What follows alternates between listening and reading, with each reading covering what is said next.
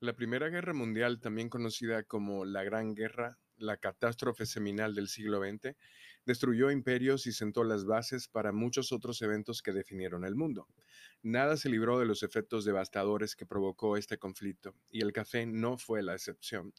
A la Revolución Americana a menudo se le atribuye el mérito de convertir a Estados Unidos en una nación que bebe café, y eso sigue siendo prácticamente cierto. Sin embargo, si esa guerra inició el hábito, la Primera Guerra Mundial lo convirtió en una adicción industrial.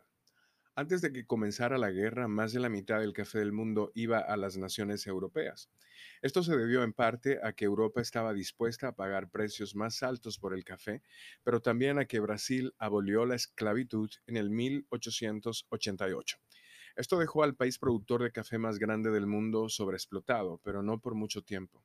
Según Ellen McCoy y John Frederick Walker y su libro Coffee and Tea, ya al año siguiente los trabajadores de Italia, Portugal, España, Alemania y otros lugares acudieron en masa a Brasil, la tierra de las oportunidades ilimitadas, para labrar sus propias parcelas de los bosques y plantar café.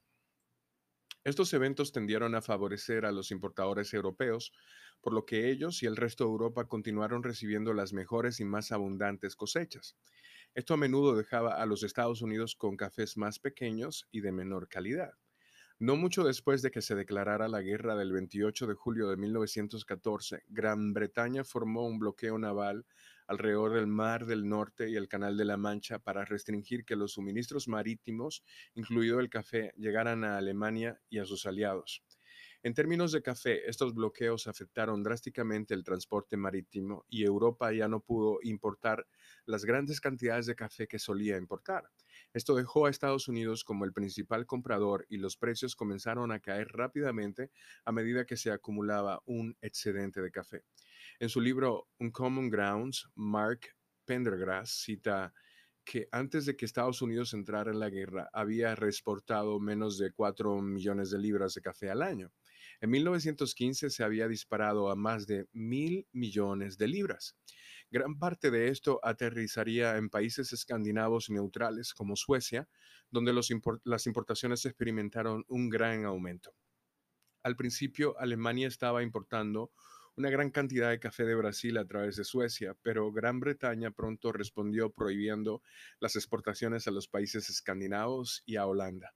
Más adelante, en la guerra, bajo la presión de Gran Bretaña, Holanda incluso cortó completamente el comercio con Alemania, a pesar de ser adyacente a ella. Cuando Estados Unidos entró en la guerra el 6 de abril de 1917, el café estaba muy cerca. Al principio el café se tostaba, molía y empaquetaba en los Estados Unidos antes de enviarlo a las tropas de Europa. Pero luego, desafortunadamente, esto significó que cuando el café llegó a los soldados, estaba completamente rancio. Luego, para colmo de males, según Pendergrass, el ejército solo usaba 5 onzas de café por cada galón de agua. La borra usada se dejaba en el recipiente hasta la próxima comida que se prepararía nuevamente con solo 3 onzas más de café agregadas por cada galón de agua usado. Ustedes se pueden imaginar el sabor terrible que tenía ese café. En un momento también los militares estadounidenses empezaron a tostar el café en, la, en el frente de batalla. El café instantáneo también atrajo mucha atención durante ese tiempo con el advenimiento de la guerra de trincheras y las armas químicas como el gas mostaza. Se volvió casi imposible preparar café por medios tradicionales en el frente de batalla. En respuesta a esto, en el verano de 1918, el ejército de Estados Unidos requirió todo el suministro de café molido de George Washington. Cuando se firmó el amnisticio del 11 de noviembre de 1918, el ejército estaba tostando 750 mil libras de café verde todos los días y con el advenimiento de la guerra de trincheras y el gas mostaza, exigía 37 mil libras adicionales de café soluble al día. A pesar de ese hecho, la producción nacional del café soluble en ese momento era solo de unos 6 mil libras por día.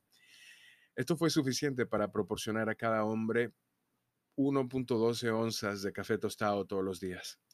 Las secuelas de la Gran Guerra tuvieron el mayor impacto en el café debido a que la guerra devastó la mayoría de las economías e infraestructuras de Europa. Estados Unidos siguió siendo el principal comprador de café del mundo.